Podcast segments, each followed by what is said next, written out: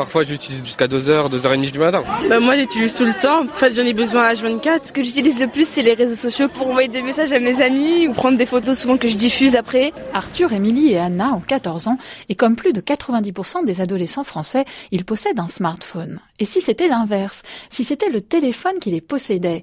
Pour la psychologue Béatrice Copper-Royer, l'emprise est réelle, en cause en particulier les réseaux sociaux. Ça crée euh, une certaine dépendance, c'est-à-dire qu'ils ont l'impression qu'ils sont presque contraints d'être euh, dans cette communication euh, à outrance parce qu'ils ont énormément peur de passer à côté de quelque chose, d'un dialogue dans lequel ils ne pourraient pas intervenir.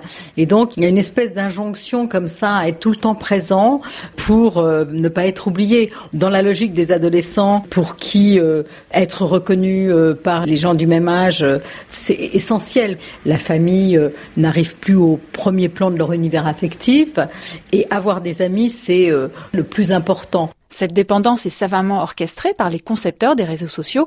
Prenons le like. Il s'agit de dire qu'on aime un message ou une image en cliquant sur une icône. Émilie garde toujours un œil sur le compteur. Si t'as beaucoup de likes, bah, t'es quelqu'un qu'on suit beaucoup. Et si t'en as pas beaucoup, bah, t'es un peu inexistant. C'est comme la popularité, en fait. Toujours quelque chose à faire, à scruter, à écouter sur son précieux smartphone.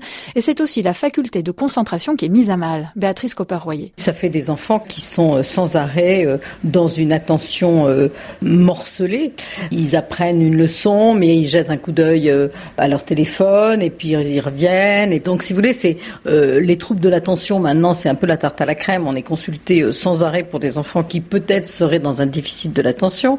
Et en réalité, l'attention est tout le temps interrompue. Et c'est un gros effort pour eux d'avoir une attention plus soutenue.